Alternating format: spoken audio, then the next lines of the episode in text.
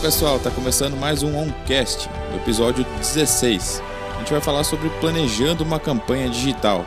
Quão importante é planejar uma campanha de um lançamento, de um produto, um serviço ou até mesmo a marca de sua empresa planejamento deve ser visto com tanta importância quanto o próprio plano de negócio de uma empresa. E é por esses problemas de planejamento digital que falamos hoje com Felipe Moraes, que é um especialista e autor do livro Planejamento Estratégico Digital, coautor do livro Gerente de E-Commerce, professor de pós-graduação na Faculdade Impacta, Pós-Campinas, Senac São Paulo, Senac São José dos Campos, São José do Rio Preto e também professor de MBA na Faculdade Impacta e Trevisan. Atua nas áreas de marketing digital, planejamento, redes sociais, mídia e e-commerce. O Felipe é formado em publicidade com especialização em planejamento de comunicação pela ESPM, pós em planejamento pela Unive Metodista, em redes sociais pela FGV e gerência de e-commerce pela E-Commerce School. Já passou em agências como Neo Gama BBH, Publicis Brasil, TV1.com, Tesla e por empresas como FPTI, Ponto Frio e Juliana Flores. Trabalhou para o Bradesco, Pirelli, HSBC,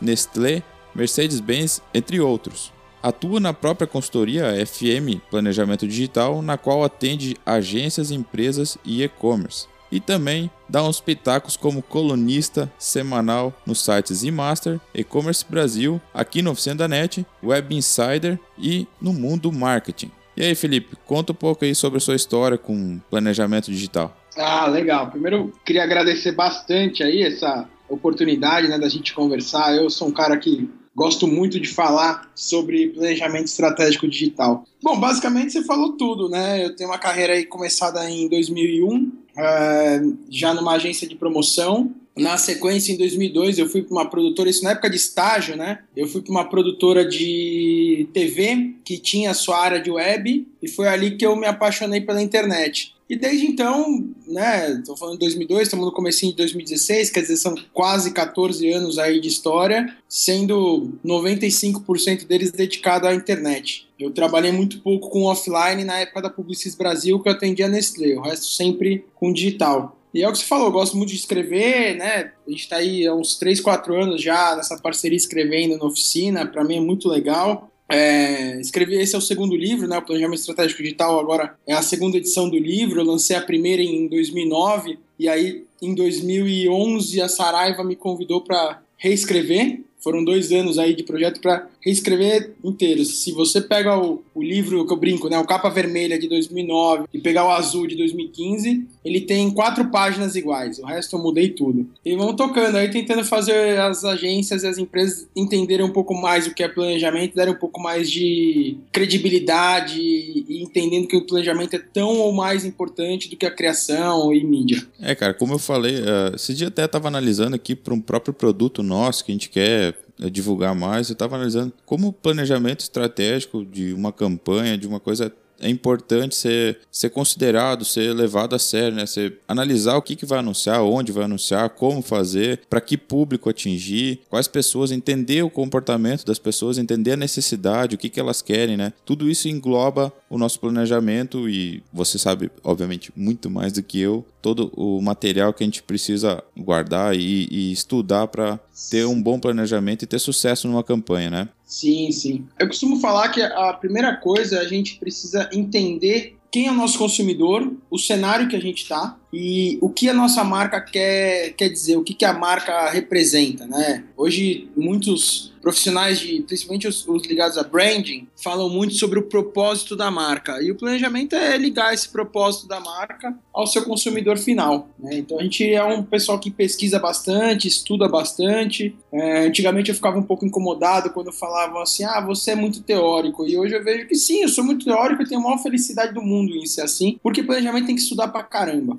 Né? Acho que todas as áreas têm, mas eu costumo dizer que o planejamento é aquele que tem que estudar um pouquinho a mais. E você deve pegar, por exemplo, cada cliente tem um consumidor diferente, dependendo da, do segmento, né? dependendo do que, que ele está atuando. O estudo também é muito, muito grande, né? Por cada cliente, cada nova campanha tem que se estudar o comportamento dessas pessoas que vão comprar aquele produto em específico, não é? Sim, sim, sim. O grande legal, tem gente que não gosta muito, mas eu acho muito legal de trabalhar em agência, é que você acaba tendo que pensar em dois ou três universos ao mesmo tempo. Então, por exemplo, eu sempre dou o exemplo quando eu trabalhava na Tesla. 90% do meu trabalho na Tesla, ele era dedicado a Mercedes-Benz. Então eu tinha que entender é, aquele consumidor que comprava Mercedes-Benz, que já dentro da marca é, são consumidores totalmente diferentes. O cara que compra a C180, que é o carro de entrada da Mercedes, é um cara totalmente diferente que compra a S500, que é o carro top da Mercedes. Então, eu tô falando de uma C180 custando 120, 130 mil, para um carro custando 500 mil. Então, já dentro do próprio cliente, são coisas diferentes. Exato. Mas era muito legal, porque além da Mercedes, eu atendia a Roche, que era médico, né?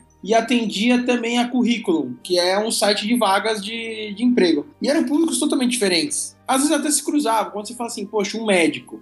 É, pô, um médico, né, aqui, pelo menos aqui em São Paulo, que era o cenário que a gente mais atuava, é, é, um cara aí que ganha uns 30, 40 mil reais por mês, é um cara que é diretor no seu bolo, né? Então o cara é diretor de um hospital, o cara tem o consultório dele, o cara atende numa outra clínica, então ele ganha uns 40, 45 mil reais por mês. Então a gente tinha que, pela Roche, falar com esse público, mas também era um público de Mercedes, porque é o cara que tinha uma Mercedes. O pessoal médico, assim, gosta muito da marca um pouco mais do que da Audi e da BMW, pelo menos as pesquisas que a gente tinha. Então é muito legal isso, né? Você ter que, num determinado momento, você tá ali conversando no, com o pessoal de criação, o pessoal de mídia, falando qual é a campanha que você vai fazer para divulgar a 680, você sai dessa de reunião, você entra numa outra reunião, e você tem que pensar na campanha, como é que você vai divulgar um site de currículo, né, de vagas, onde o objetivo era angariar a empresa e não o consumidor final, né? Porque quem paga currículo é, é a empresa que divulga a vaga e não como a Cato faz, que é o candidato que paga. Então isso é muito legal dentro de agência, né? E eu cresci nesse, nesse mercado, né? O bom é que não fica naquela mesma, nas mesmices de ah. fazer sempre a mesma coisa, né? Tem que pensar coisas totalmente diferentes, né? É, a única coisa que você fica na mesma é chegar na agência às nove da manhã e sem ter horário para sair.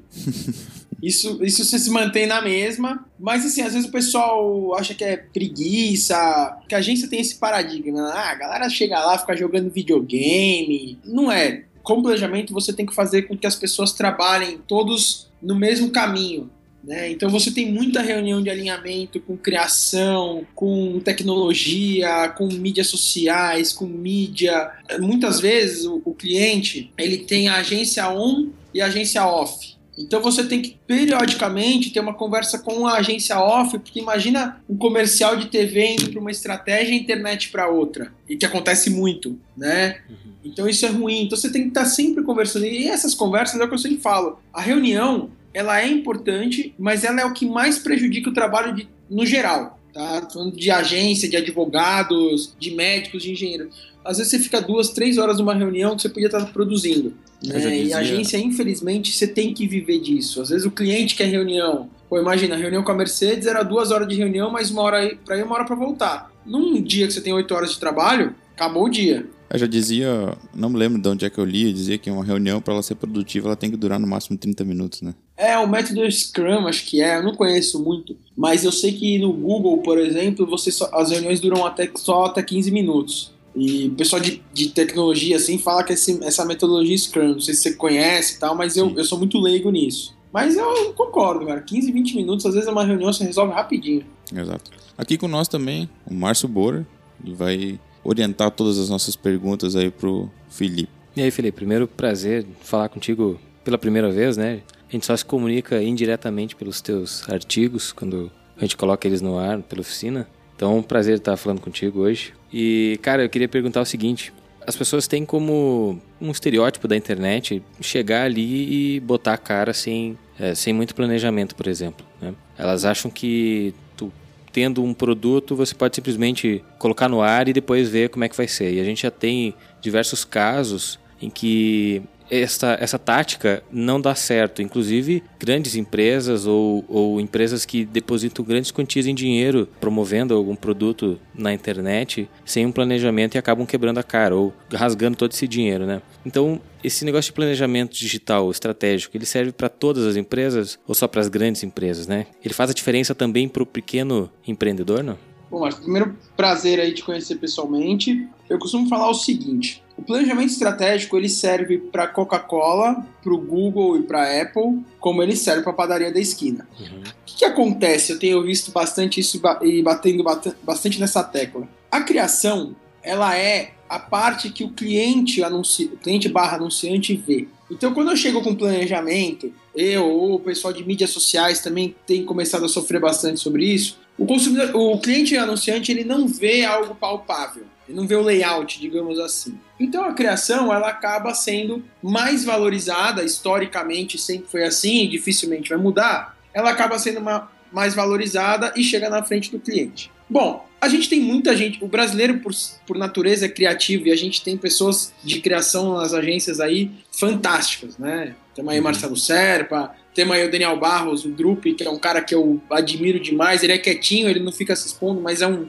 baita diretor. Então quando esses caras têm uma grande ideia, e normalmente eles têm excelentes ideias, eles apresentam para o cliente essa ideia e o cliente acha aquele layout bonito e fala, vamos fazer. Só que esquece de contar a história. E quando você esquece de contar a história, você perde totalmente a noção, o sentido daquela comunicação. Uhum. E o planejamento conta essa história. Então, por exemplo, a gente passou, numa das empresas que eu faço consultoria, a gente passou por uma, um, um pequeno problema agora, semana antes do carnaval, aonde o cliente resolveu cortar o FII do planejamento. E a agência entendendo como trabalho o planejamento, me deixou extremamente tranquilo de que nada vai acontecer comigo, não vou perder eles como cliente e tudo mais. Só que assim, a gente ficou três meses levantando informação. Uhum. E eles tomaram a decisão de cortar o, o FII. Quando a gente apresentou para eles o planejamento, a menina falou: Poxa, agora eu tô vendo algo palpável, agora eu tô vendo algo que dá para usar. Só que eles não sabem que isso demora dois, três meses. O cliente quer tudo para agora. Sim. Hoje a mania é o lead.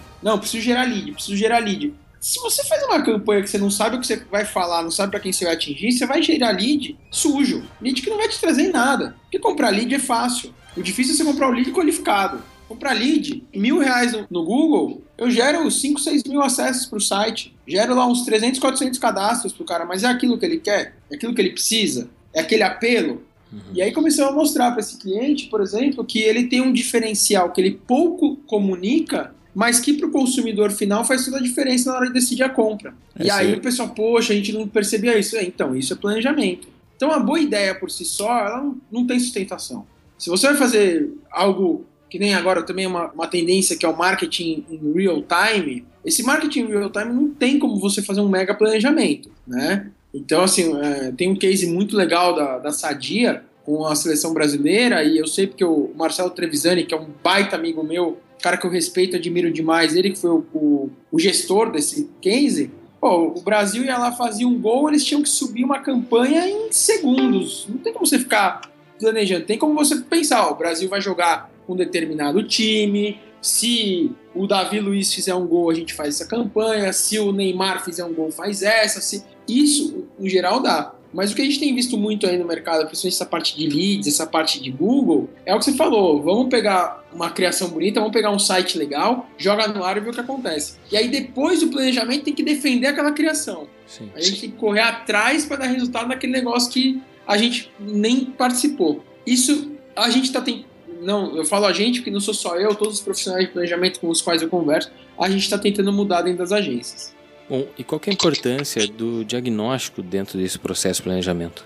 É importantíssimo, porque é, o Tzu já fala isso no, no, livro da Arte da Guerra, né? E aí, olha como eu sou, como eu sou acadêmico, como eu, eu uso muito literatura e eu, eu fico feliz disso. A gente precisa conhecer o terreno que a gente está pisando, a gente precisa, como posso dizer assim, conhecer o inimigo. Uhum. E até uma, eu, eu, eu, brinco, falo que é uma guerra, é uma. Mas é uma guerra, entre aspas, até saudável, é só uma guerra de marcas, é uma guerra de, de propaganda, que acho que até nos Estados Unidos é feito melhor do que aqui, porque nos Estados Unidos você pode fazer piadas com a marca concorrente, que aqui o, o falecido Conar, né? Porque eu acho que o Conar morreu faz tempo e não avisaram eles ainda, não deixa. Então, assim, o diagnóstico é poxa, quem é a marca que eu estou trabalhando? Não é num briefing que você vai descobrir. Uhum. Né? Não adianta a agência é, falar, eu já vi isso acontecendo, né? Ah, porque eu fui fazer imersão no cliente. É, é, eu fiquei três horas lá. Cara, três horas de imersão você não vai conhecer o cliente. A não ser que o cliente seja literalmente a padaria da esquina. Sim. Agora, se é uma empresa, qual a história dessa empresa?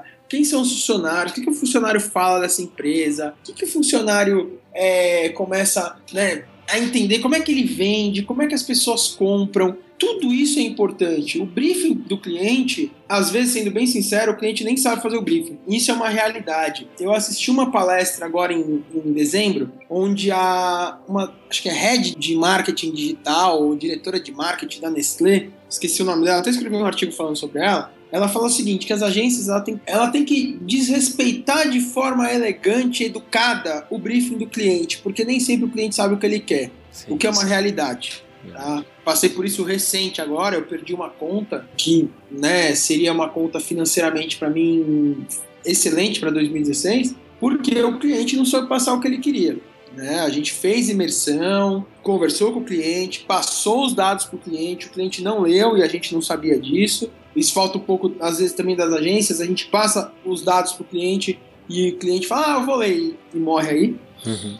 E chegou num determinado momento, quando a gente apresentou a campanha, o cliente detestou. Detestou porque ele falou, ah, mas não é isso que eu quero. Por mais que, você fez, que eu fiz o diagnóstico e eu fiquei um mês fazendo o diagnóstico, ele simplesmente não era aquilo que ele queria naquele momento. Né? Então é, é importante para você não passar por isso, para você entender exatamente o que o seu cliente quer e saber como é que você pode devolver para ele uma comunicação que faz sentido. Porque hoje a palavra da moda na, na internet é o faz sentido. Bom, tu já, já citou então que tudo isso passa diretamente por entender o que exatamente o que o consumidor quer. Isso demanda ainda mais planejamento e mais aplicação, né, de, das formas de, de como tu pode descobrir como o teu consumidor vai pensar, né, no caso falando da marca. Né? E quais são as estratégias assim que, que a gente pode adotar para conhecer melhor o nosso cliente? Né, tu citou alguns termos que podem ser desconhecidos para alguns, como o lead, a imersão, enfim.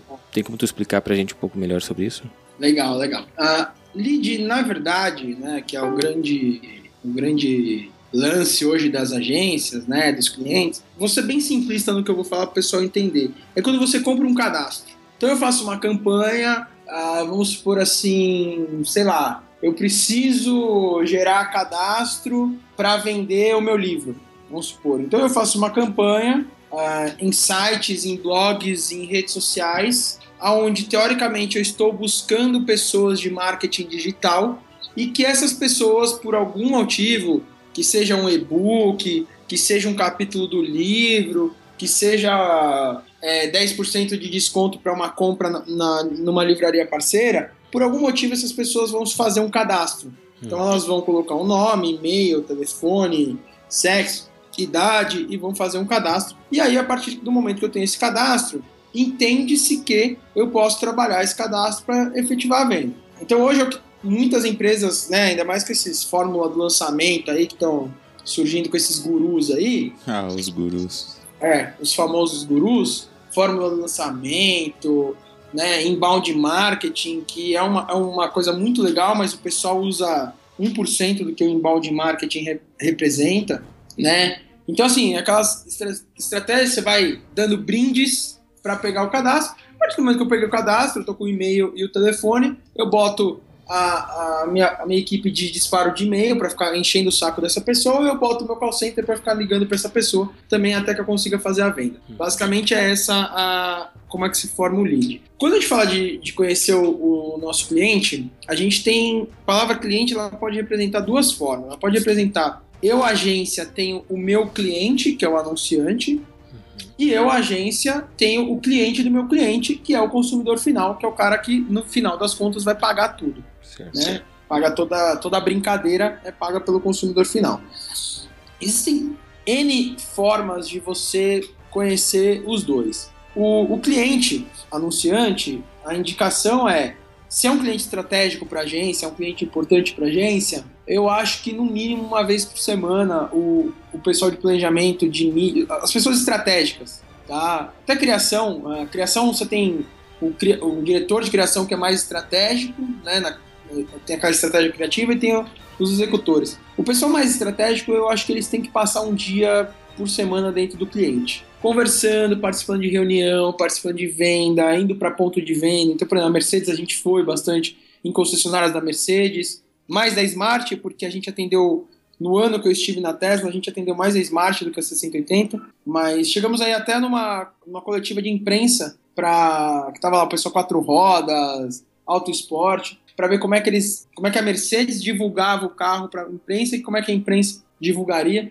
Então acho que é extremamente importante isso. Em termos de comportamento de consumo, também pesquisa, conversa, TGI, Marplan são ferramentas importantíssimas, mas se eu pudesse dar uma dica aí pessoal, que é uma coisa que eu tenho lido bastante, eu acho que o futuro aí para você entender o comportamento de consumidor chama-se neuromarketing. Estudar o que passa no cérebro do ser humano, porque o neuromarketing ele, ele se baseia numa, numa frase muito simples. A nossa boca mente, o nosso cérebro não. Uhum. Então eu posso falar que eu amo a Coca-Cola pensando na Pepsi, mas o neuromarketing vai bater e falar assim: não, o Felipe não gosta da Coca-Cola, ele gosta da Pepsi. Tá? Excelente. Excelente. E Felipe, hoje mais que angariar novos, novos consumidores, novos clientes, as empresas também estão pensando muito no consumidor leal, aquele que faz uma recompra, não é? Isso. A gente, a gente queria saber umas dicas aí para o pessoal que está começando, que já fez, sei lá, uma campanha, que conseguiu vender o seu primeiro, seu primeiro produto para uma pessoa. O que, que ela pode fazer para tentar trazer esse consumidor para fazer uma compra, uma segunda compra, ou assinar um, mais um serviço do, do consumidor, mais um serviço da sua empresa. Legal. Ah, bom, todo mundo, né, e tá certo, todo mundo tá atrás da recorrência. Quem trabalha muito com recorrência e precisa é o e-commerce. O segredo para um e-commerce ser sucesso é a recorrência. Eu acho que tem basicamente duas estratégias bem fortes para você conseguir essa recorrência. A primeira delas é, é o CRM, é você saber exatamente quem é seu consumidor. CRM não é aquele cara o Felipe mora em São Paulo, tem 36 anos e o e-mail dele é tal. Não é isso. É o que eu comprei, o que eu gosto, o que eu visito. Né? Então, assim, por exemplo, né, falar uma coisa: quem me segue nas redes sociais já descobriu que eu sou São Paulino fanático. Né? Ah, eu, eu sei demais.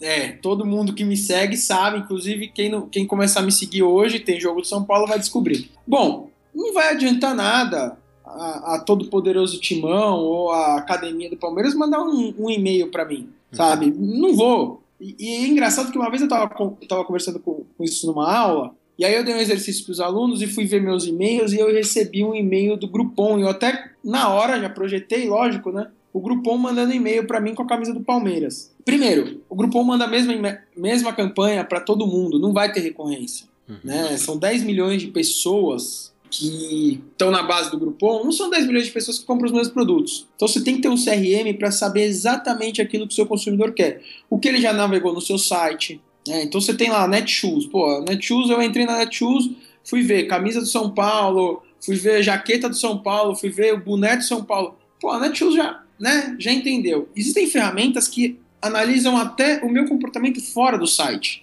Então, né, continuando o exemplo aqui, pô, eu entrei no UOL para ver uma matéria do São Paulo. Eu saí fui no site do São Paulo para ver matéria. Tô com um cookie na máquina, a Netshoes tá entendendo que eu sou São Paulo. E no momento que eu entrei no site da Netshoes, a Netshoes tem que me oferecer um, uma promoção de algo do São Paulo.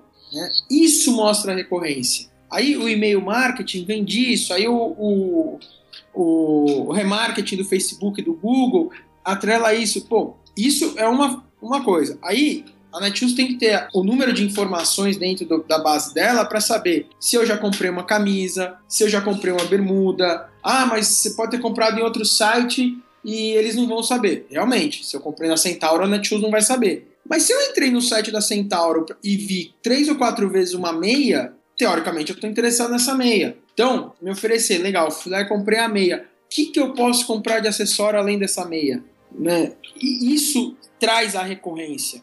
A gente está muito preocupado em trazer um novo dinheiro para dentro das marcas, quando na verdade a gente só tem que fazer com que o nosso consumidor gaste mais. Né? O, o livro do Fazer Acontecer do Júlio Ribeiro ele conta uma história dessa que uma empresa chamou ele para aumentar as vendas, em vez de ele gastar milhões na propaganda, ele gastou muito menos em treinamento das vendas. E aí o cara entrava na loja, em vez de comprar uma meia, o cara saía da loja com uma meia, um sapato, uma camisa. Então ele triplicou o faturamento da empresa porque ele triplicou o ticket médio do consumidor. É, mais vale, mais vale o cara comprar um produto ou, sei lá, ter uma, uma venda de 200 reais do que fazer o cara comprar uma, um produto pequeno, né? Vejo isso muito nas lojas, hoje eles oferecem justamente dentro da própria carrinho de compras o compre também, né? Que vai é um produto relacionado com o que tu está comprando. Se tu já colocou no carrinho, então ainda mais fácil deles entenderem, né, que você está querendo comprar aquele produto que pode oferecer alguns outros produtos relacionados com aquele. Geralmente eles ainda oferecem algum desconto se você comprar um ou mais produtos, não é? Sim, sim. Isso é uma coisa legal também que as marcas estão fazendo, né? Os próprios e-commerce, ah, quem comprou isso já comprou aquilo, e, e conhecendo o comportamento consumidor brasileiro, eles estão colocando, ah, 10 pessoas compraram isso, 60% das pessoas viram aquilo, porque sabe que o consumidor brasileiro é muito suscetível a esse tipo de número. Sim. Então, isso é muito legal. E e outra estratégia, sem dúvida nenhuma, é marketing de relacionamento, né? Você tem que conversar com o seu consumidor, você tem que falar com ele, não só no, único exclusivamente na hora de vender, mas na hora de ajudar ele, né? Pô, o cara vai lá comprar uma televisão. Será que o cara sabe realmente mexer naquela televisão tudo? Acho que não. Então, por que, que não tem, sabe, um, um e-mail falando: olha, Felipe, você que comprou essa televisão, olha que legal esse, esse e-book que a gente preparou para você, olha que legal esse videozinho aqui ensinando a mexer na televisão sabe? Isso falta um pouco nas marcas. As marcas estão preocupadas muito em vender, vender, vender e atrás de novas, novas pessoas para comprar, novas pessoas comprar. E o Kotler já ensinou isso há 20 anos atrás, que é muito mais barato você manter o consumidor do que atrás de outro. Eu tive um, um caso recente, meu mesmo, que eu comprei um home theater. Tudo bem, eu pensei, eu não fui muito atrás do, do manual de instruções, né, de saber como instalar ele. E sim, ele vinha com cabo HDMI para fazer a instalação na TV. Mas esse cabo HDMI não era o cabo que transmitia o áudio da TV para o, o home theater. Ele simplesmente era o cabo que conectava o Blu-ray na TV. Então eu poderia tocar um Blu-ray do home theater na TV. Mas eu não conseguia puxar o áudio digital para minha TV. Então eu tive que procurar mais a fundo a informação. E aí eu descobri justamente no manual deles que eu precisava comprar um cabo de áudio óptico, que é aquele áudio digital que sai da TV e eu ligo na, no home theater, eu consigo tocar o, direto o áudio da TV, não passa mais pelos alto-falantes da TV e passa direto para o home theater. Mas o site da loja que eu comprei não informava isso. E como eu não fui procurar o manual da, do produto antes de eu, de eu adquiri-lo, acabei me frustrando. Por dois dias eu tive que esperar, porque era final de semana ainda, a loja aqui estava fechada no sábado. Eu não consegui comprar o cabo uma experiência que eu passei que eu acho que justamente poderia estar explícito isso, que se a pessoa quisesse tocar o áudio, precisaria comprar o, cabo de áudio ótico. Foi uma coisa que foi falha e eu fiquei bem frustrado com a loja dela não ter informado isso para mim, sabe? Tudo bem, quando você compra uma TV, geralmente eles podem lhe oferecer junto um, um cabo HDMI. Até nesse produto vem um junto com, com o kit, mas não vem o cabo que eu fazia a conexão de áudio ótico. Entendi. É, isso acontece muito. Isso acontece muito. As marcas não estão é, entendendo isso, né? Não estão não sabendo como trabalhar esse consumidor. Eu acredito que se essa marca pudesse te ajudar de alguma forma, você compraria produtos dela e não, não pensaria outra vez. Né? Isso, por exemplo, a Apple faz muito bem. Pô, a experiência que você tem na Apple fantástica. Aqui no Shopping Morumbi, eu moro perto aqui do Shopping Morumbi aqui em São Paulo, é, e tem a loja da Apple oficial, né? Aqui. E, cara, cheguei lá no sábado, meu pai precisava comprar uma Apple TV para ele. E eu cheguei lá e comecei a perguntar umas coisas da Apple TV, lógico, mas antes de comprar a Apple TV, comecei a perguntar algumas coisas do meu celular, comecei a perguntar algumas coisas de um, de um MacBook que eu tô de olho. E o cara não tava nem preocupado se, se ia comprar alguma coisa com ele ou não. Ele simplesmente me tratou assim de uma forma fantástica. Hum. E, e acabei que, que meu pai acabou comprando o, a Apple TV para ele, né? E depois ele até brincou, falou: não, compra aqui o, o notebook e tal, a gente dá um jeito, vê umas é, dá um jeito de, de, parcelar mais vezes, porque né, qualquer notebook aqui hoje da Apple, o mais barato tá 7 mil reais. Então, obviamente, eu só fui dar uma olhada e não fui comprar. Ah, cara, eu vou dizer que eu me arrependi drasticamente de ter vendido o meu. Apesar dele ter sido. Era mais antigo já, nem me lembro de que data era que eu tinha comprado ele. Era um Core 2 Duo, pra você ter ideia. Eu até amplifiquei um pouco as memórias dele, mas o que eu pequei, eu acho que não deveria, obviamente, ter vendido ele, foi o que eu fiz. Eu deveria ter comprado um SSD para ele que eu li, que melhora muito né, a, a performance. Porque o disco hoje é o problema nos computadores. Uh, se eu tivesse feito isso, eu teria com o meu MacBook hoje funcionando, atuando. E eu passei pela experiência de ter um MacBook, eu tenho um iPad, tive iPhone também já. E confesso que a marca, assim, ela consegue te englobar e ele deixa tudo pronto dentro de todos os dispositivos, né? A interconexão entre eles é, é fantástico. Eu achei isso. A Microsoft está começando a fazer isso agora também, mas Não sei o que está acontecendo com o Windows Phone que não vai deslanchar. Eu não vejo que não vai deslanchar e está muito mais suscetível eles a aderirem a aplicativos de Android dentro da própria loja ou até mesmo futuramente virem a usar Android como seu sistema operacional. E eu vejo que a Apple consegue fazer isso fantasticamente. E você vê, uh, ano passado, eu não me lembro certinho os números, eu sei que uh, o Android, uh, Google Play teve muito mais downloads do que. Teve tipo um dobro de downloads da Apple Store, App Store. E só que você for ver, 73% foi o número que a App Store faturou a mais do que a Google Play com aplicativos. Eu acho que a Apple e a Disney, eu tenho um cara que eu sigo na, no Facebook, tenho o prazer de conhecer pessoalmente, não tenho amizade, mas a gente se conhece, que é o Alexandre Slivnik. Quem me apresentou ele foi meu grande mestre guru Roberto Chinachik. E a forma como o Slivnik fala da, do atendimento na Disney também é impressionante, assim. Como a gente vê como a gente está anos-luz né, atrás. Ele conta, ele conta uma história que um amigo dele, um brasileiro, para variar, né? Brasileiro sempre entra nessas roubadas. Um brasileiro ele foi para pra Disney, esqueceu onde parou o carro e simplesmente é, ele esqueceu onde parou o carro e, e, perdeu o papelzinho, né? Também no estacionamento na hora que ele entrou. Pô, o estacionamento da Disney é gigantesco, né? Gigantesco. Coisa absurda. Bom, aí o que acontece? O brasileiro foi lá, foi perguntar pro segurança onde estava o carro. O segurança olhou para ele assim, com a maior tranquilidade do mundo, né, super educado, falou: Que horas que o senhor chegou? Ah, cheguei umas 9h30, 9h40. Eu falei: Então vem cá. Ele pegou, colocou o, o cara e a família inteira dele é, dentro de um carrinho. 9h40 foi, foi parou na, exatamente onde estava o carro do brasileiro. E aí ele perguntou como é que o cara sabia. Ele falou assim: ah, que a gente faz uma, uma certa organização. As pessoas vão chegando e não param onde elas querem, elas param onde a gente organiza. Então, quando isso acontece, a gente sabe. E, inclusive, ele falou: tem outro caso que o pessoal esquece o carro ligado. Sai na euforia e esquece ligado. Acontece o que? A gasolina acaba. Quando a gasolina acaba, a gente dá um galão né, de 4 litros lá, que eles trabalham com galão, né? Sim. De 4 litros, que é uma gasolina suficiente para você sair do parque e chegar até o, o posto de gasolina mais perto para você abastecer o carro.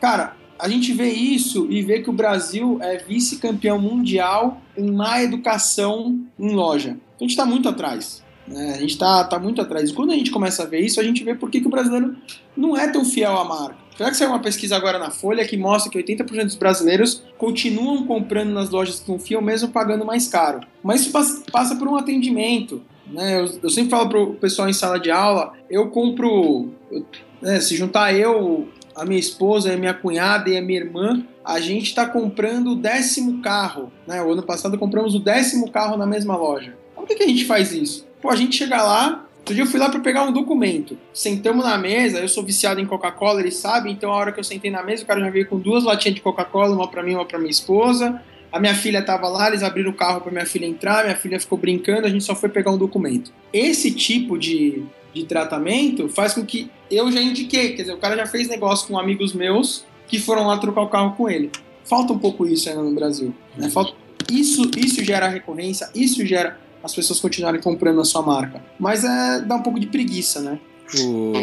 Bom, tu já praticamente deu início à resposta da próxima pergunta, que é exatamente isso. Como fazer para melhorar a conversão, ou seja, não basta você conhecer o que o, o, que o cliente do cliente quer, né, o que está passando na cabeça dele naquele momento, uh, quais produtos ele vai ter interesse de, de rever na tua loja. Uh, e não, também não basta, eu acredito também que não basta você ter os produtos que a pessoa quer, né? Passa também por esse por esse relacionamento, como tu mesmo disse, né? Essa, esse tratamento diferenciado está diretamente ligado à conversão, né? De a compra de novos produtos, né? Tem mais algum item que dá para acrescentar nessa, nessa lista de como tu converter o teu público em, em cliente realmente? Vai muito muito mais para a loja virtual também, né? Que trabalho muito com essa parte de telas, né?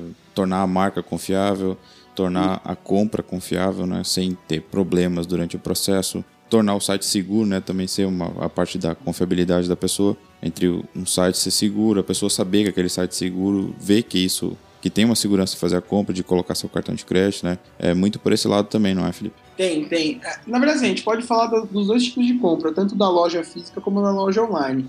A loja online tem algumas regras, sim, né? O site tem que ser mais rápido, é, o site tem que ter todos os selos de segurança, o site tem que. A marca tem que ser confiante. O e-commerce ele trabalha muito pouco o branding. Ele acha que a única coisa que ele tem que fazer é, é conversão. Então eu boto mil, tem que voltar três mil, e assim vai. Na verdade, não é bem assim. A, a Netshoes é essa gigante, a da Fit é essa gigante, porque eles fizeram muitas ações de branding. Os dois foram para TV, a Netshoes foi patrocinar time de futebol. Né? A, a da Fit foi para TV fazer campanha é, de brand. Então precisa ter essa marca forte, que é uma coisa.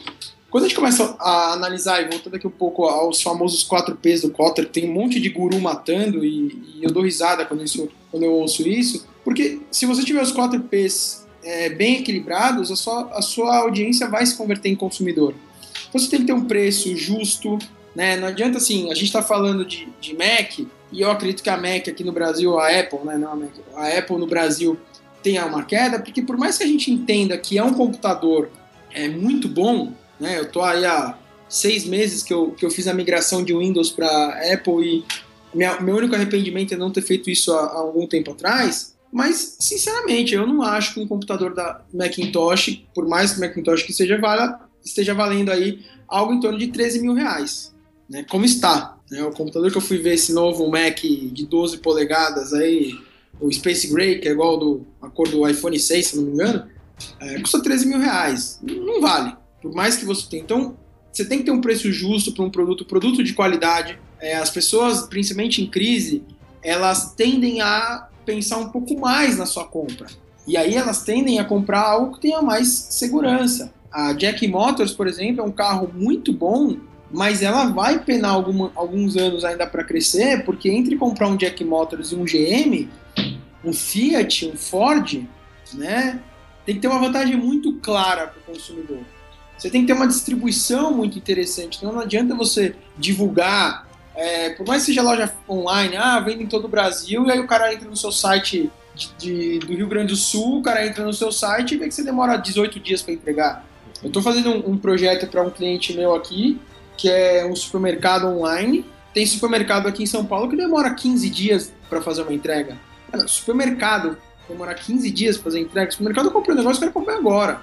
Espera no máximo 24 horas, né? É, então, assim, isso você perde também. Então, tem, tem uma série de, de regrinhas a serem seguidas e que muita marca esquece para que você converta esse consumidor primeiro, esse público-alvo, primeiro em consumidor, e esse consumidor é consumidor fiel. É o que a Disney e a, a eu acho que a Disney, a Coca-Cola, a Starbucks é, e a Apple fazem isso com assim, pé nas costas de forma magistral. E outros caras não fazem. É, um pouco da, da tua resposta dessa já, já responde a próxima pergunta também que a gente comentou. É mais uma pergunta sobre e-commerce. Uhum. O frete e o preço, eles realmente importam no e-commerce? Eu vejo muito que, pelo meu lado, sim, né? Eu eu sou eufórico quando faço uma compra, eu fico acompanhando o pedido para saber se vai quanto vai quanto tempo vai demorar para chegar. E já fiz até uma compra numa outra loja, talvez pagando um pouquinho mais, porque eu ia receber antes. E para você, o que, que, que, você dá de dicas aí para a pessoa que tem um e-commerce que ela se importa, não, não, tem muita, não dá muita importância para o preço e para o frete? Ó, você não dá muita importância por preço o frete, você está perdendo o cliente. É, o que você fala, a forma que você falou, como você compra o produto na internet, ela é uma forma padrão. Uma forma aí que eu diria 90% das pessoas fazem isso. É, na verdade, quando você começa a estudar qual é o fluxo de compra no seu site, né? É Google, primeiro lugar, na sequência Buscapé, e o seu site, e até uma, uma parcela um pouco menor passando ainda por um reclame aqui ou um é, reclame aqui ou uma rede social, um Facebook da vida, para pesquisar um pouco mais sobre a marca. Mas, é assim, as pessoas sim fazem isso que você falou de eu pago um pouco mais no produto, desde que eu confie na marca ou que me entregue mais rápido. Né? Então, por exemplo, eu, eu cito sempre em sala de aula o exemplo que eu ouvi de uma aluna minha, quando roubaram o celular dela, e hoje em dia a gente não vive mais sem celular, né? E ela foi assaltada, roubaram o celular dela, ela chegou em. Né, saiu, foi fazer o BO, voltou para casa para procurar o celular. E aí, era um iPhone. E ela viu um iPhone num, numa loja por R$ 1.200, mas numa outra loja por R$ 1.600. E ela, né, foi dar uma olhada. Essa loja de 1.200 ia demorar para entregar para ela o iPhone em 15 dias. Provavelmente os caras iam trazer direto dos Estados Unidos. Essa de 1.600 ia entregar em dois dias. Ela comprou de 1.600. Por quê? Ela falou, meu, eu não vou ficar 15 dias sem celular. Eu preciso um celular urgente, né? Porque a gente tem essa mania. A gente acha que quando a gente tá sem o celular, tudo, tudo de ruim vai acontecer. E ela foi lá e comprou o celular, né? Ela, ela fez isso. E a gente vê isso muito acontecendo, principalmente é, o negócio do frete. O brasileiro tem preguiça de fazer conta. Então esse negócio de frete grátis é uma baita de uma mentira, porque a, a maioria das empresas embute o frete no preço do produto e a gente não percebe. Vai ficar lá falando de frete grátis. E o brasileiro, ok. E aí tem, tem marca, a gente já viu isso em pesquisa, já viu até na. sentiu na pele. Tem marca que vende um produto, porque nem todo produto é tabelado, né? Tem alguns produtos que não dá para fazer isso. A Nike, a Adidas, a Puma vai ser o mesmo preço em qualquer site. Mas eu trabalhava numa, num e-commerce de moda e a gente vendia bolsas femininas e malas de viagem. Pô, e a gente começou a, a, fazer alguns estudos e começou a ver que a gente estava perdendo muita, muita venda para a concorrente principal. E a gente foi ver que o nosso preço era muito mais barato que da concorrência, só que a gente cobrava frete e a concorrência não. E, cara, a concorrência que ela fazia? Preço mais é, e a gente tinha a gente tinha conhecimento qual era o preço que ela pagava naquele produto, né, por informações aí de, de mercado. Ela fazia preço mais frete mais 10%. E o consumidor, ah, não, vou não vou pagar frete. Hum. Então, isso é uma coisa que o brasileiro ainda não percebeu, mas é um decisor de compra. E preço, com certeza. Não é à toa que 90% do, dos, dos, das pessoas que compram online, os e-consumidores, passam pelo busca-pé antes de fazer uma compra, né? Hoje, acho que ainda muito mais, né? As pessoas estão pesquisando muito antes de comprar, fazendo comparativo de loja, até entra muito pelo Buscapé, pelo Zoom. É uma tendência, né? As pessoas estarem mais informadas do produto que estão comprando. Eu até, eu hoje, por exemplo, compro eletrodomésticos na internet. Eu não vou mais à loja física. Posso até comprar da própria Walmart pelo site e não ir numa loja deles aqui, por exemplo, para comprar um produto, um eletrodoméstico. Eu acho que a comodidade da compra online tem ajudado muitas pessoas, né? Você, você vai pagar um preço ainda muitas vezes menor você vai receber na sua casa o produto embalado, novinho, com garantia. Não precisa estar pegando frete para talvez entregar. Você compra, sei lá, uma geladeira, precisa demora, você tem que pegar frete e tudo mais. Acho que o e-commerce ajuda muito a comodidade das pessoas. O que, que você vê assim de futuro para lojas físicas, a competição com o e-commerce? Na verdade, eu não vejo competição, eu vejo que está na hora das empresas começarem a olhar mais o multicanal, né, o omnichannel. É, o consumidor ele não tem é engraçado por isso, né? Isso que eu vejo um dos erros que a gente tem quando a gente começa a conversar com o pessoal do marketing. O cara do marketing, ele quando, quando ele tira o chapéu de profissional de marketing, põe o chapéu de consumidor, ele não tem essa divisão do que é on e off. Mas no dia a dia das 9 às 6, ele tem essa divisão. O consumidor ele não está preocupado, ele quer saber aonde ele vai comprar o produto. Se no site é mais barato que na loja, ele vai comprar no site. Se não é, ele vai comprar no momento em que ele achar que tem que comprar. Porque a gente pode fazer o que for, no final das contas, quem decide onde vai gastar o dinheiro é o consumidor. Não é a campanha mais bonita, não é o site mais legal. É o consumidor que vai decidir. Então você tem que começar a pensar no mini channel. Você tem que começar a pensar que o consumidor está com o celular na mão. São 250 milhões de celulares ativos no Brasil. São 140 milhões de usuários. 250 celulares ativos. Não dá mais para você ficar pensando em, em, não usar o celular. Você vai num shopping, e eu sempre falo isso para meus alunos, falo, esquece a sala de reunião, porque para você entender comportamento do consumidor, você tem que ir para a praça de alimentação de um shopping e não ficar dentro da sala de reunião. Você tá vendo lá, pessoal, todo mundo com o celular na mão. O pessoal entra na loja, vê um produto e sai com o celular na mão pesquisando esse produto. Você tem que pensar nisso, você tem que unir o on e o off, porque o consumidor não percebe essa diferença. Ele não liga, ele percebe, óbvio, mas ele não liga para essa diferença. Então é isso que eu vejo, eu não vejo mais essa briga. Eu acho que essa briga tá errada. E algumas marcas brigam ainda. É engraçado quando eu, ainda hoje eu ouço em sala de aula eu dou aula mais em pós-graduação de marketing digital, de alunos que assim, nossa, filho, o pessoal do marketing offline da minha empresa me odeia.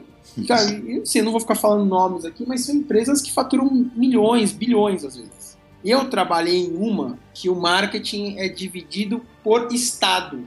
O o marketing digital fica no estado A e o marketing offline fica no estado B. E eles se odeiam. E para o marketing offline fazer um anúncio na revista e colocar o site desse cliente, é uma briga. Tem quase que o, o presidente da empresa mandar o estagiário do marketing colocar o site porque o diretor de marketing offline acha um absurdo, né? Porque o site é o e-commerce. Então, a gente ainda vê isso hoje, né? Eu acho que, eu costumo falar assim, eu acho que a nossa geração aí, que está na nossa faixa de idade dos 30 aos 40 anos, é uma geração que está quebrando, que está lutando muito para quebrar paradigmas. As próximas gerações vão conseguir ganhar bastante dinheiro com a internet. Porque vejo... vão ter pessoas mais preparadas. Hoje a gente tem um pessoal despreparado. Acho que se o Brasil tivesse aí uns 20 caras com a cabeça e a competência do Romeu Buzarello, que é o diretor de marketing, inovação e, sei lá, relacionamento da Tecnisa, a gente estaria com uma internet muito mais avançada em termos de, de aposta das empresas. Porque conhecimento para fazer uma internet diferenciada a gente tem aos montes no Brasil. Você É, pega o nessas brasileiro- grandes agências o aí, senta com em si- 5, 6 caras, você sai de lá maravilhado com o esses caras têm na cabeça. É, o brasileiro em si, ele é criativo, né? É, é Sim, comprovado muito. isso mundialmente, né? Ele é criativo, ele tem condições de produzir e fazer mais do que... Ou mais ou tanto quanto outras pessoas também, né? Ô, Felipe, Sim, sim. Ah, o Brasil sempre, em Cannes, sempre está entre os três, quatro é, países mais premiados. É, a gente tem, em todas as áreas, a gente tem pessoas extremamente criativas. A gente pode falar do Oliveto na publicidade, mas também pode falar do Boni na, na televisão, pode falar do Silvio Santos. Tanta gente que não tem a mídia que esses caras têm e são extremamente criativos. É o que eu falei agora do, do Daniel Barros, é, que é um grande amigo meu. Esse cara, ele não quer aparecer, ele não gosta de dar aula, ele não gosta de dar palestra, ele não gosta de fazer nada. Mas é um cara que você senta do lado dele, o cara tem uma criatividade assim absurda, absurda as coisas que ele faz, né? Assim, são fantásticas. Isso tem muita gente boa, muita gente. O problema é que a internet é 100% mensurável. e Isso dá um pouco de medo do, do, do anunciante fazer. Como é que eu vou justificar para o meu diretor que um banner teve 14 cliques? Difícil. É, na TV, na TV, a TV só coloca lá, né, que foi tantas vezes assistido e você se vira depois saber se vendeu ou não vendeu, né? Tá, e, e você não tem essa mensuração nem se ela foi. Quer dizer, na verdade, ela, ela foi sim assistida, né? Você sabe disso, mas o que muita gente não presta atenção é a jogadinha que o Ibope faz. Porque o Ibope ele faz uma coisa muito simples, ele, ele te vende uma média. Uhum.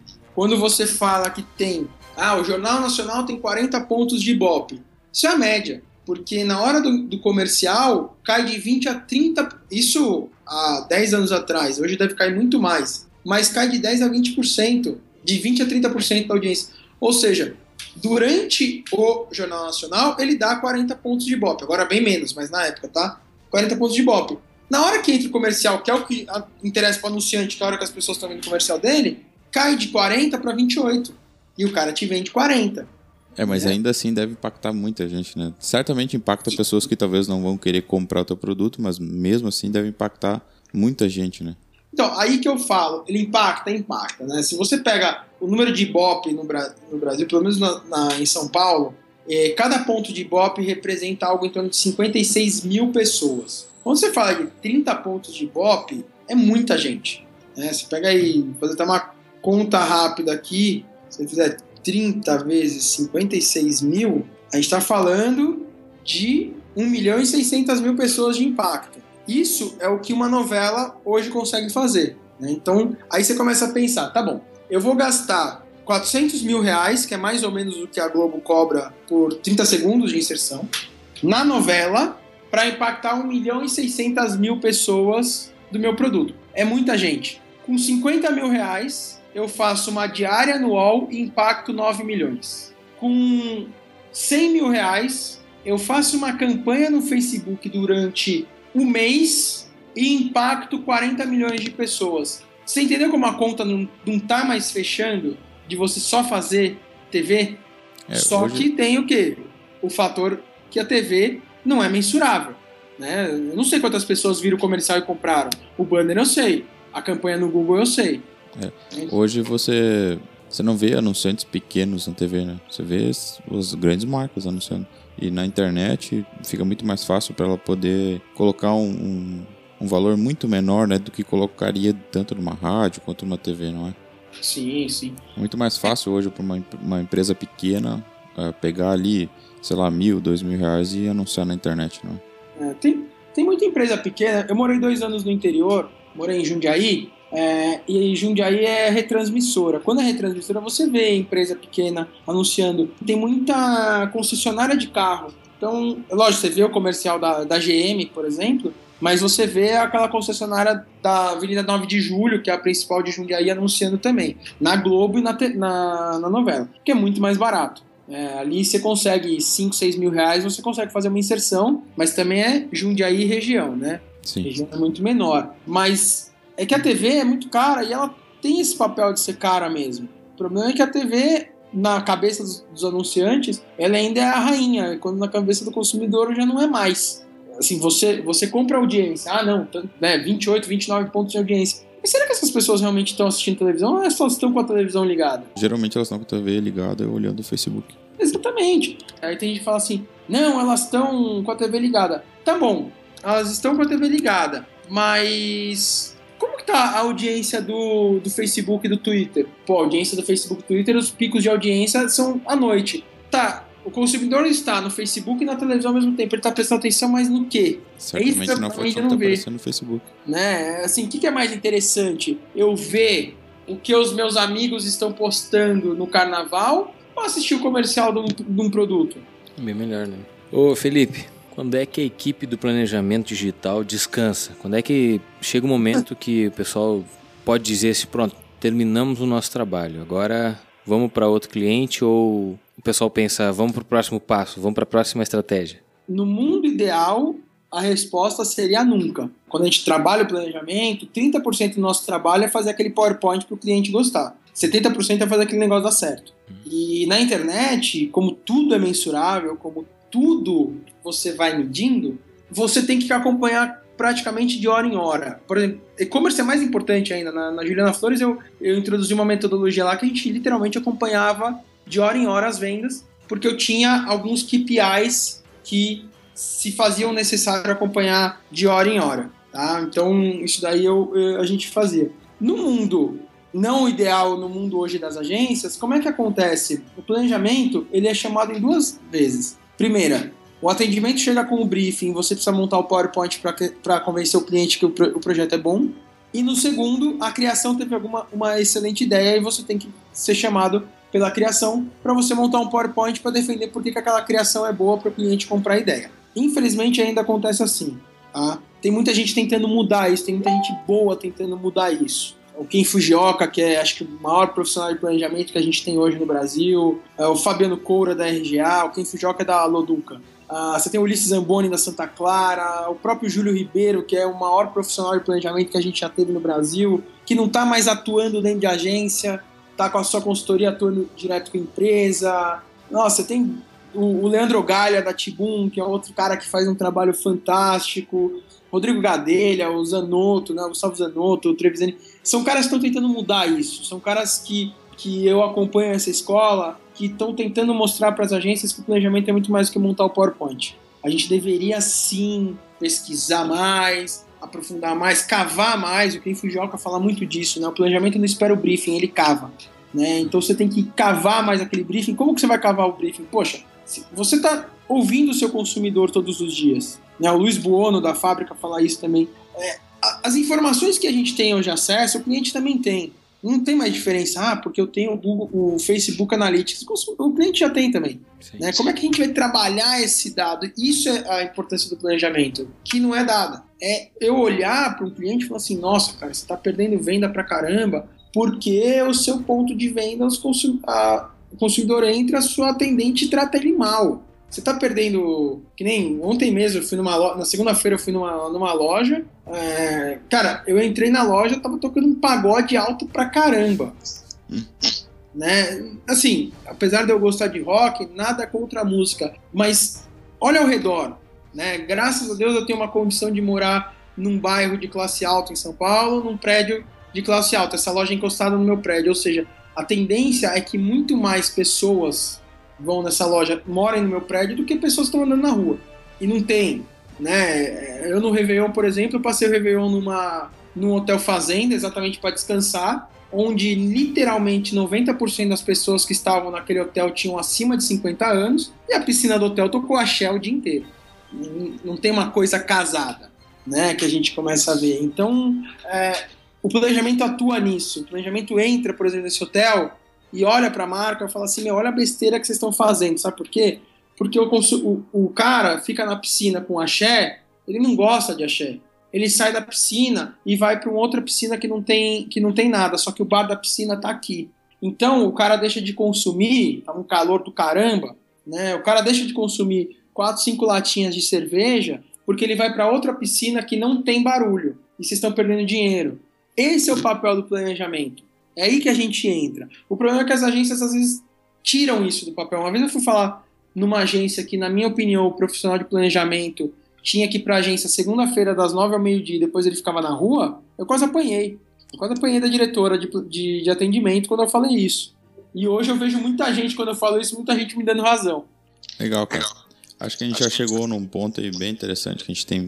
Gostaria muito de agradecer também a, a tua presença nesse podcast, trazendo tua sabedoria e tudo mais. Eu sei que você tá nervoso com o jogo da Libertadores hoje. Falando em Libertadores, eu sou colorado, como é que vai aí? Você lembra das duas últimas Libertadores que nossos times se encontraram? Não, não. Não tem muita lembrança boa, né? Não, não, não lembro. Eu, eu olho o futuro. Né? Eu, olho, eu olho aqui o jogo de hoje. Tá? Olha as três Libertadores que o São Paulo já ganhou, né? É, eu fico pensando nisso. Penso nessa quarta Libertadores que a gente tá indo pra agora. Só que agora tem o Grêmio, rapaz. Ah, o Grêmio tá, é verdade, né? Não, mas eu penso no Jonathan Caleri, no Ganso que voltou a jogar bem. Bom, Felipe, quer deixar aí um recado pro pessoal? Tem disponibilidade. Queria, assim, agradecer aí, bem, bem legal, né? Eu tô, tô tentando esse ano voltar a escrever aí pro, pro oficina, que é uma coisa que eu gosto bastante. Tentando reorganizar minha agenda agora nessa de consultor, né? Faz aí também, fala do seu livro aí, pessoal que É, não, gostaria ia de falar. se aprofundar no assunto. É, e, não, e falar do livro, né? O livro tá indo, assim, é, surpreendentemente bem. A primeira edição eu demorei três anos para vender mil edições. Essa, no sétimo mês, já vendi 1.500 edições. Praticamente todos os dias vem, um, vem uma, um elogio do livro. Poxa, fiquei muito feliz de encontrar três caras, assim, no mais alto nível do planejamento no Brasil, dizendo que ia me que estava indicando meus livros em sala de aula e para os profissionais das agências, né, o que eu fico muito feliz, né, o Newton Nagumo, o próprio Ulisses Zamboni, o Ken Fujioka falaram isso para mim num, num evento. Então tá, tá bem legal aí o livro, espero que quem quiser conhecer um pouco mais de planejamento, se quiser tá disponível na Saraiva, na versão digital e na versão também impressa. E é isso, e quem trabalha com planejamento, assim, rala muito, estuda muito, se te chamarem de acadêmico, dê risada, se, se falar que você usa muita teoria no planejamento, dê risada, porque planejamento é assim, a gente usa muita teoria mesmo, porque eu prefiro usar uma citação do Kotler do que achar uma frasezinha bonitinha num cara de num é, coordenador de planejamento que conseguiu dar uma palestra na ESPN, na SPM, porque é amigo do professor. Né? Então é isso aí. Isso aí, obrigado pro pessoal que está nos ouvindo, né? Obrigado, Felipe. Com certeza a gente aprendeu muito é, ouvindo, né? Os teus ensinamentos, as tuas dicas e o pessoal que está planejando empreender, né? Um e-commerce ou até mesmo uma loja física tem neste podcast, na- nas explicações e nas ideias do Felipe, tem ótimos caminhos para seguir aí para ter um empreendimento de sucesso, né? Também queria deixar aqui meu, meu agradecimento ao pessoal que já escutou até agora. Quem quiser fazer perguntas, o nosso formulário de, de comentários está embaixo no podcast, se você estiver escutando dentro do próprio site. Pode mandar perguntas também no nosso Twitter, arroba que a gente vai responder com certeza para você. Até a próxima!